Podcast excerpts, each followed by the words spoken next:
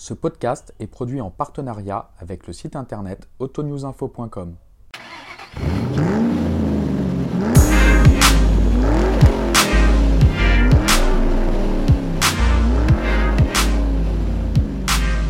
Bonjour, bienvenue sur le Biel Club, le podcast des personnes qui font le sport automobile. Je remercie les frères Aluni de la carrosserie Lecoq qui nous ont reçus sur leur stand lors de Rétromobile pour faire cette interview. Il y a évidemment beaucoup de bruit dû à l'affluence du salon. Dans cet épisode, je vais à la rencontre de Bruno Van le speaker des 24 heures du Mans. Avec lui, nous avons parlé de ses premiers souvenirs au Mans, mais également de son rôle de speaker et de la préparation nécessaire pour la grande classique sartoise. C'est avec un grand plaisir que je vous partage son histoire. Je suis Pierre-Philippe Guignot et je vous souhaite une bonne écoute. Bonjour euh, Bruno, merci de, me recevoir. Bonjour, bienvenue, en tout cas c'est plaisir. Merci. Euh, pouvez-vous vous présenter? Bruno Vandestick, euh, né au Mans, 52 ans en avril 2020 et speaker des 24 heures du Mans depuis 1993 en tout cas. par rapport à la fonction actuelle, le poste qu'on connaît tous les ans, mais la première fois j'ai euh, parlé dans le micro de la sonorisation du circuit, c'est 1988. Ah oui, ça, fait presque bah, plus de 30 ans maintenant. Eh oui, voilà, ah bah, le temps passe. Hum, dans quelle région avez-vous grandi du coup au Mans? Alors Le Mans, la Sarthe. Sincèrement, voilà, je pas mal voyagé aussi, mais euh, Le Mans, la Sarthe. Et vous vous êtes intéressé au sport automobile à partir de quand euh? Très tôt, très très tôt. Sincèrement, les 24 heures du Mans, la voiture m'a toujours fasciné. J'ai petit, j'ai ma maman, elle achetait des en fait des genouillères, un genre de pièces euh, plastiques euh, ou caoutchoutées que l'on euh, mettait effectivement aux genoux parce que j'usais des pantalons à jouer aux petites voitures et à jouer aux 24 ah heures du Mans. Donc c'est très très très petit en fait. D'accord. Et, justement, comment vous êtes venu à travailler dans le sport automobile Alors? En fait, à l'origine, je voulais faire pilote de course. C'était vraiment mon rêve. Je ne voulais faire que ça. Et puis ça s'est pas fait parce que, bon, pour plein de, raisons, même euh, si né au Mans, mais mes parents étaient, euh, je pense, pas très convaincus par cette idée. Il y a peut-être aussi une question de moyens, de disponibilité, parfois un peu d'empêchement professionnel aussi euh, pour eux. Et en fait, dans les années 80, quand le phénomène des radios locales vraiment a, changé les habitudes radiophoniques des Français, j'ai pu intégrer une radio locale, justement la fameuse bande FM. Et j'ai été hyper impressionné par, par cela, par le succès, l'incroyable euh, phénomène justement que euh, l'arrivée de la FM a créé, en tout cas l'arrivée des radios locales, le fait de pouvoir écouter de la musique autrement, euh, sans effectivement être coupé par les publicités des radios grandes ondes, et on pouvait faire de la radio de proximité. Et en fait, j'ai avec des amis rejoint une radio associative au début des années 80, qui s'appelait Le Mans FM 104 à l'époque, pour faire une émission sur le sport automobile. Ah génial. Et globalement, ce qui s'est passé, c'est que j'ai converti cette envie forte euh, de faire pilote de course euh, euh, en, animateur radio parce que j'avoue que en plus de regarder les pilotes, j'étais très tôt impressionné par la voix du speaker des 24 heures du Mans de l'époque, s'appelait Jean-Charles Laurence. Et j'ai souvenir, c'était dans les années Matra, poser la question à ma maman, c'est qui qui parle C'est qui qu'on entend? Et je pensais à l'époque que c'était Léon Zitrone, parce que dans les années 70, hein, je suis donc né en 68, je dirais que parmi les premiers noms de personnes que l'on retenait à l'époque, c'était Léon Zitrone, parce ah qu'il était effectivement partout. Donc je pensais que c'était lui. Et cette voix du speaker des 24 heures du Mans m'a toujours, toujours impressionné. Et en fait, euh, donc euh, j'ai voulu, euh, j'ai voulu faire ça. D'accord. voilà, après. Et vous souvenez-vous de la première fois, de vos premières 24 heures du Mans comme spectateur? Alors, ouais, j'ai un souvenir très flou, mais j'ai un souvenir quand même. Euh, à l'époque, on va considérer que j'ai euh, globalement 3 euh, ans. C'est donc 1971. Moi, je, ouais, j'ai souvenir voir les 917 versions longues bleu Gulf. Sincèrement, je suis sûr que c'est elle que je vois comme ça. Après, ouais, c'est le premier souvenir, mais c'est très très flou. Hein. Le, le, plus vieux souvenir, en fait, après, c'est dans l'une des trois euh, années euh, Matra, j'ai du mal à dire entre 72, 73, 74. Henri Pescarolo est barbu, mon père est barbu, donc c'est euh, quelque part avec ah le deuxième nom que je retiens. et je me souviens être au-dessus des stands de ravitaillement du bâtiment, des stands de l'époque, hein, qui reste effectivement une référence architecturale des circuits. Regardez Henri Pescarolo. Et c'est quelque part ça mon vrai souvenir le plus ancien, celui de 1917, c'est quand même très flou. c'est ça. Et puis après, euh, ouais, des souvenirs euh, qui sont liés ben, aux années avec Jean Rondeau, euh, notamment, et ainsi de suite. Et euh, comment avez-vous commencé le journalisme Du coup, c'était dans les années 80 euh, Euh, ben, en fait, euh, je l'ai commencé en étant dans cette radio locale et ce qui était très très bien, c'est qu'il y avait globalement. alors après, les, les radios locales des années 80, on presque dû recevoir, je dirais, un, label ministère de l'Éducation, quelque part. ouais. Tellement c'était formateur, mais il y avait une condition, c'est qu'il fallait ne pas se prendre au sérieux, mais être sérieux dans la ouais, démarche. bosser, en fait. euh, Absolument. être professionnel en fait. Et, et en fait, euh, c'est ce que euh, je- on a fait, c'est ce que je me suis attaché à faire. Le 11, c'est parce qu'on était une 3-4 euh, copains comme ça à, à- à se lancer là-dedans. Et ça a été très formateur pour nous. J'ai pas fait d'école de journaliste, j'ai fait qu'une filière généraliste. J'ai euh, dit non à un moment alors que j'étais reçu à l'école de journaliste de Bordeaux et c'était une grosse bêtise dans ma vie. Mais euh, globalement, c'est effectivement euh, finalement un parcours autodidacte. hein. Ok, Ouais. ouais, bah, de par ses propres moyens, l'envie, le professionnalisme et tout ça. Et encore une fois, être sérieux sans se prendre au sérieux. Et, euh, et comment vous êtes devenu du coup le speaker des 24 heures du Mans? Alors, par une opportunité d'une radio du Mans qui s'appelait Radio Men à l'époque et de quelqu'un qui s'appelle Pascal Brulon, euh, je rejoins, parce qu'effectivement, un tout petit peu plus tôt, en fait, à partir de 1983, euh, quelqu'un à l'ACO, et je pense que c'était le directeur marketing de l'époque, qui s'appelait Benoît Froger, a l'idée de retransmettre en modulation de fréquence, donc sur la fameuse bande FM, les commentaires du speaker des 24 heures. Ça, c'est effectivement une idée géniale. Et puis, euh, ce Pascal Brulon, euh, qui est en fait le directeur de la radio du Maine Libre, le quotidien Sartok que beaucoup de gens connaissent, propose à la CO d'agrémenter quelque part ses commentaires, parce que c'est vrai que Jean-Charles Laurence, au passage, mais ça c'est une coïncidence, dans la chronologie de tout cela, décède en juillet 1983, au passage. Euh, et donc, euh, un tout petit peu plus tard, Pascal Brunon propose à l'Automobile Club de l'Ouest d'étendre en fait le commentaire en proposant des magazines, en proposant des interventions, en peut-être en dynamisant un petit peu plus euh, le, le contenu du, euh, de- des commentaires au niveau des, des un, 24 peu comme la- un peu comme à la télé. quoi. Oui, globalement, un peu comme à la direct, télé, euh, avec les premiers reportages, avec le fait de pouvoir aller euh, interviewer des pilotes et diffuser des interviews des, des pilotes également. Ça, c'était un, un phénomène important. Et en 1988, grâce à un copain de radio locale des premières heures, euh, il s'avère qu'il recrute, qu'il a besoin de personnes, et j'intègre l'équipe qui accompagne les commentaires des speakers. Donc c'est comme ça que ça a commencé. Mais j'avais tellement ça comme passion chevillée au corps que ça s'est euh, remarqué. Et c'est comme ça que j'ai progressé jusqu'à arriver donc en 1993 à faire euh, speaker de, de cette course. Et en, et en 93, euh, comment s'est passée cette première édition comme speaker Alors, euh, très bien, sincèrement, très bien, malgré un démarrage difficile aux 24 heures moto. Mais effectivement, donc je réponds bien à la question, elle est par rapport aux 24 heures euh, voiture, mais en fait, la nuit des 24 heures moto, je suis, euh, on va dire, malade un peu par le trac, par le, le- le- une sorte d'appréhension. Et, euh, mais heureusement, au mois de juin, ça va bien se passer. Et en fait, certaines personnes pensent que euh, je vais pas tenir la distance, en fait. Ouais, pour la, Ouais, pour la première, absolument, ouais, pour la première, avec des commentaires complètement différents, beaucoup plus dans le feu de l'action, en fait. Euh, et puis, j'avais aussi euh, beaucoup joué sur euh, la complicité avec quelqu'un qui s'appelle Patrick Hoft à l'époque, qui était un journaliste euh, du, du Maine Libre et qui était l'intervieweur dans les stands avec les micros HF, qu'on développe aussi beaucoup à ce moment-là. D'accord. Et ça va très bien se passer. Et c'est comme ça, quelque part, que ben, on va dire, c'est parti. Je me rattrape des 24 heures en moto d'avril qui avaient été bon, un peu moyennes. Ça se passe super bien aux 24 heures du Mans en voiture. Tout le monde est content. Et ça part comme ça. Ah ok, et ça fait euh, maintenant euh, bah, 20, 27 ans. Ah, ça fait ouais, 26, on va dire 26 ça. éditions, euh, ouais. C'est pas mal. Et, euh, et y a-t-il euh, une préparation en amont euh, Tout le Ça temps. doit être physique aussi. Tout le euh, temps. même, Ouais, euh, non, non, mais ça passe par la lecture de la presse, hein, globalement. En préparation physique, oui, mais complètement en faisant un minimum de sport. Moi, je me réveille chaque matin. Je fais euh, 70 pompes. Ah oui, tous les matins. Tous les matins. Je fais des tractions. Euh, je fais attention à ce que je mange. Je bois beaucoup entre les repas. Et euh, donc je prends du citron le, le matin. Euh, ouais, je fais effectivement extrêmement euh, attention Ouais, ouais. à essayer d'avoir la meilleure hygiène de vie possible. pour être sain.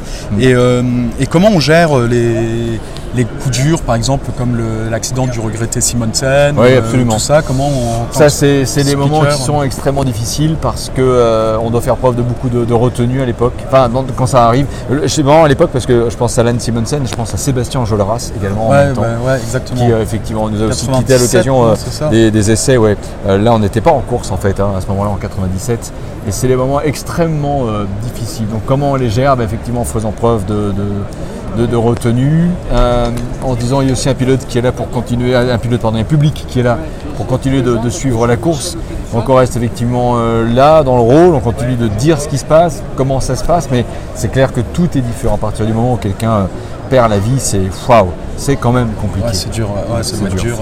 Et au-delà des, des accidents, est-ce que vous avez des bons souvenirs, euh, un super plein, souvenir plein. euh, En fait, globalement, le souvenir le plus marquant, c'est marrant, c'est un partage entre euh, quelque part cruauté et, euh, et- et, épisode historique. C'est la Toyota Ah oui, qui abandonne si près du but. En fait, on est donc en 2016. C'est c'est un souvenir atroce parce que moi je la voulais. Personnellement, je ne cache pas cette victoire Toyota, mais même euh, sans être euh, euh, supporter plus que ça de, de Toyota. Enfin, si, en fait, j'en suis un, je ne cache pas. J'ai j'ai trouvé ça, ça aurait été n'importe quelle marque, mais perdre comme ça, c'est dur. c'est- dur. Donc c'est un mélange entre bons souvenirs et pires souvenirs Ouais, bah ouais, en même que- temps. Parmi euh, les souvenirs euh, très très forts, la première année, le podium euh, de la 905 avec Jean Todt ému aux larmes, j'avais beaucoup aimé.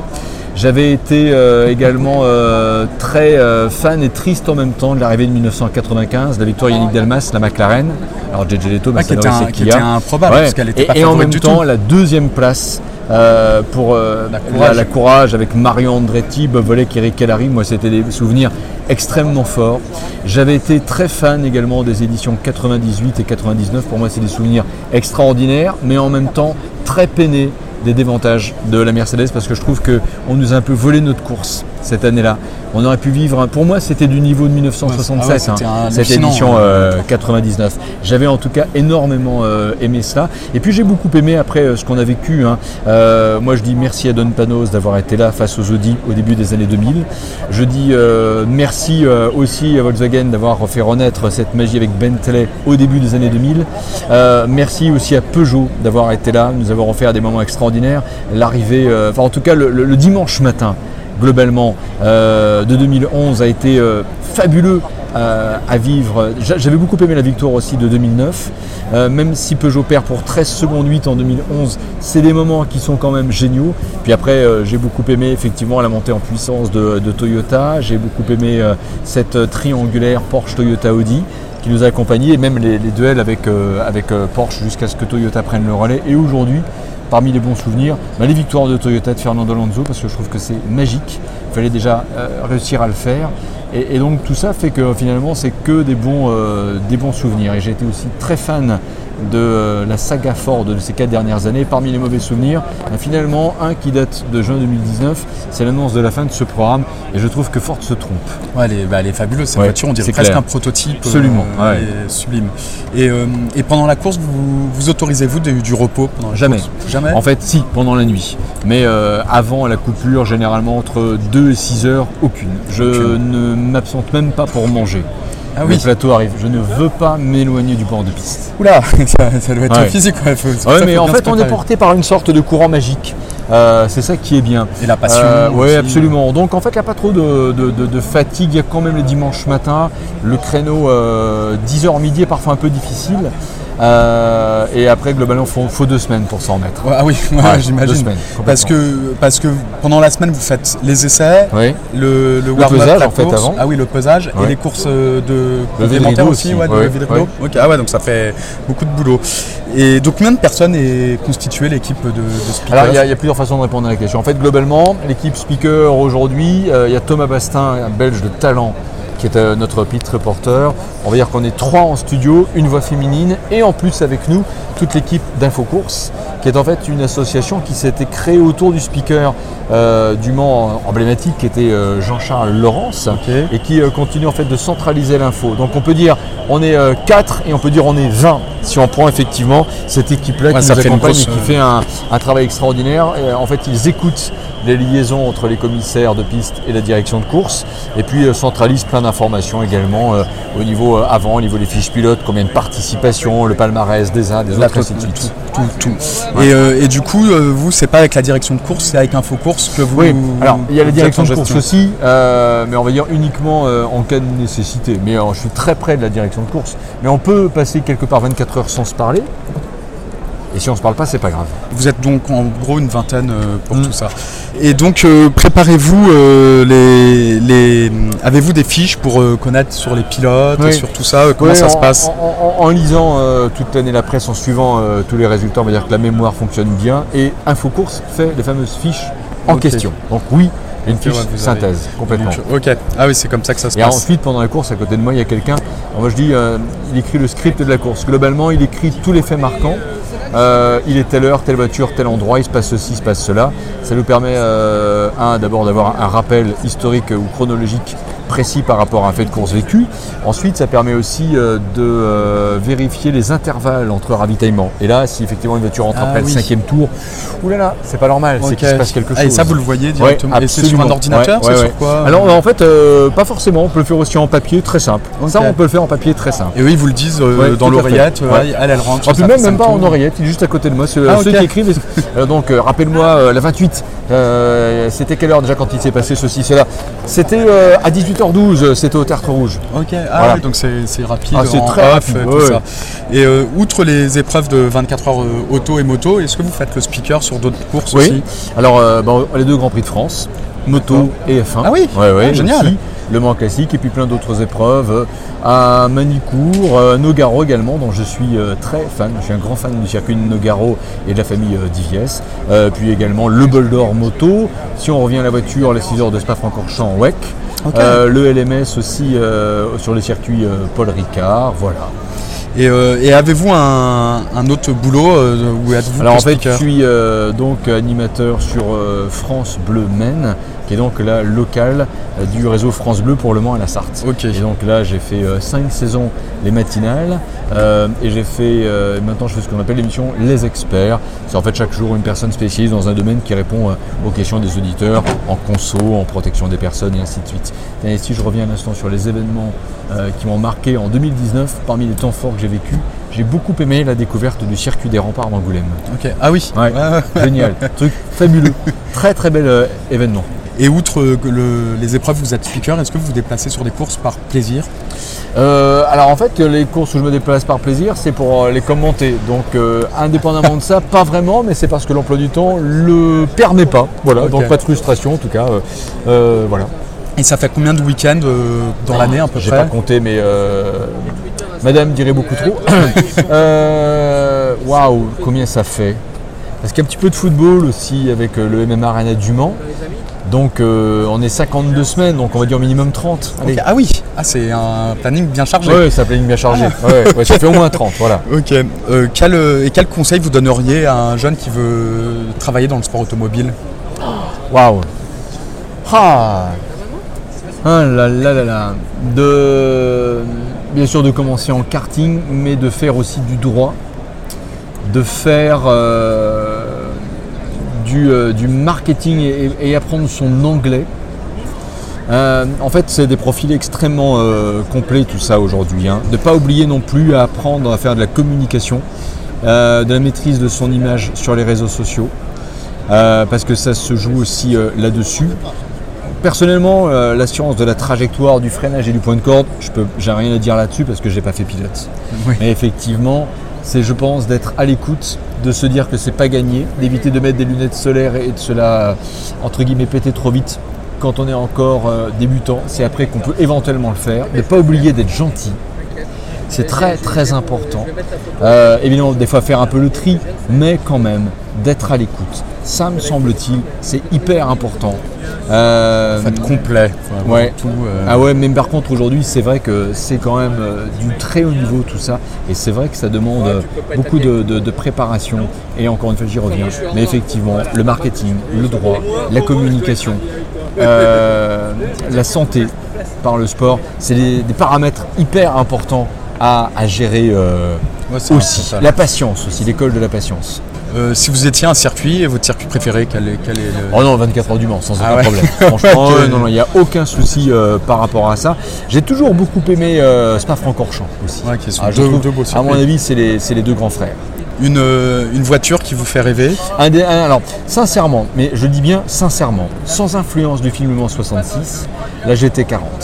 Si je devais donner euh, mon top 3 24 heures du Mans, je dirais 1 GT40, 2 Porsche 917, 3, j'ai beaucoup aimé les Mercedes CLK et CLR de 1998 Ah, et 99. Si je devais donner un top 5, j'ai toujours adoré la ligne de la Jaguar D et j'ai été, quand je vois une Bentley des années 20, je suis toujours très impressionné aussi. Et ceci étant, euh, globalement, récemment, la Toyota TS 050, euh, la Porsche 919 sont des voitures qui m'ont beaucoup plu et effectivement j'en reviens à la Ford GT et aux Corvettes. Et je suis impatient de voir pour de vrai la Corvette 2020 nouvelle génération qui je trouve est une œuvre d'art. Elle est très très bien dessinée.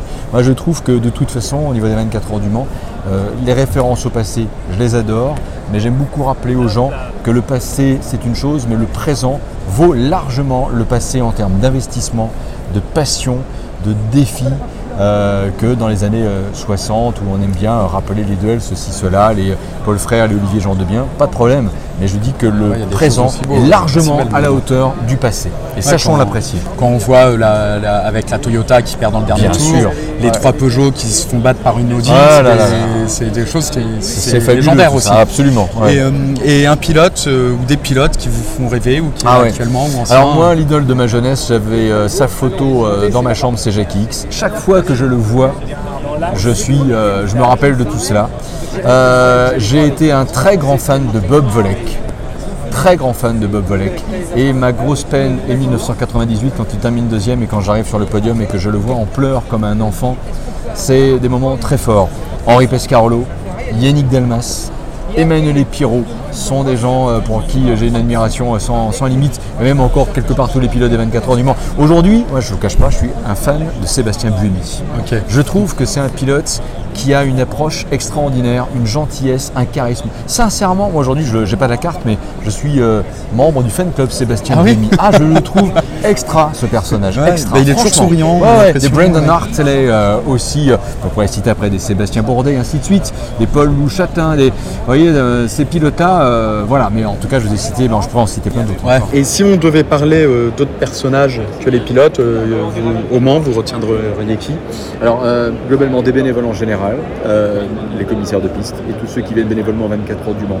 Euh, tous les anonymes de l'autre côté euh, de la piste qui achètent un billet, qui économisent toute l'année. Ces gens-là, moi, je leur dis chapeau, bravo, merci, heureusement que vous êtes là. Je vais en citer un cependant, c'est Pierre Fillon. Je trouve que le personnage accomplit une œuvre à la tête de la CO exceptionnelle, exceptionnelle, parce que les temps sont pas faciles, le contexte économique écologique a considérablement changé, et le personnage arrive à fédérer autour de lui des gens, des décideurs, des chefs d'entreprise, et ce qu'il parvient à faire, avec également euh, le WEC, est, je dis, extraordinaire. Moi, je suis un fan absolu aussi du personnage et je lui dis respect. On, ne lui dit peut-être pas assez suffisamment publiquement merci. Moi, je le dis. Pierre Fillon, merci. et, avec, et en plus, avec la- la- avec euh, c'est Ah, génial. sûr, le- ce non, mais c'est ça. En fait, euh, implicitement, c'était ce que je voulais dire aussi là. C'est effectivement vrai, l'hypercar, l'hydrogène, cette provocation euh, à l'avenir, hein, quelque part, une bonne bah provocation. Et naturellement, ici, le rapprochement avec l'INSA et euh, la catégorie, euh, le, le- le schéma LMDH, moi, me plaît euh, énormément. Et ça, pour ça, il faut vraiment. C'est une performance. hein, ce que Pierre avec toute l'équipe autour de lui, réussit à faire. hein. Lui le dirait, c'est pas moi tout seul, c'est une équipe. Et effectivement, bravo à cette équipe. On pourra pas citer d'autres noms prénoms, mais franchement, euh, bravo. Ah, parce que la, la, la, CO et Limsa, ils n'ont jamais réussi à s'entendre. Et là, c'est ouais, fabuleux ce qui a été même euh, l'association avec Jean Todd, hein, quand il a fallu aussi euh, euh, lancer euh, le WEC. Le WEC, Donc merci aussi à Jean Todd, qui à mon avis est quand même, je pense, l'un des plus grands monsieur du sport automobile, qui aura finalement réussi à gagner partout. Ouais, c'est dingue. En rallye, en rallye en Formule 1, en endurance. Ouais, ah ouais, il a tout gagné. Et ça, à mon avis, il est unique dans l'histoire du sport automobile. Il est unique. Ouais, il a fait ça en team manager, ce que Ouais, aucun bien pilote a fait. ouais, ouais, ouais, absolument. ouais, ouais. Ok. Bon, bah, en tout cas, merci, euh, Merci. d'avoir répondu à nos questions et puis bah, à bientôt alors. À bientôt avec grand plaisir et rendez-vous en juin 2020. Merci. C'était le Biel Club en compagnie de Bruno Van Destik. Merci de nous avoir écoutés. Si cet épisode vous a plu, n'hésitez pas à en parler autour de vous et à le partager sur les réseaux sociaux. Vous pouvez également nous retrouver sur nos pages Instagram et Facebook Biel Club, mais aussi vous abonner à notre podcast sur Apple Podcast en mettant 5 étoiles, cela aide le Biel Club à se faire connaître. Je vous donne rendez-vous la semaine prochaine pour le prochain épisode. Allez, ciao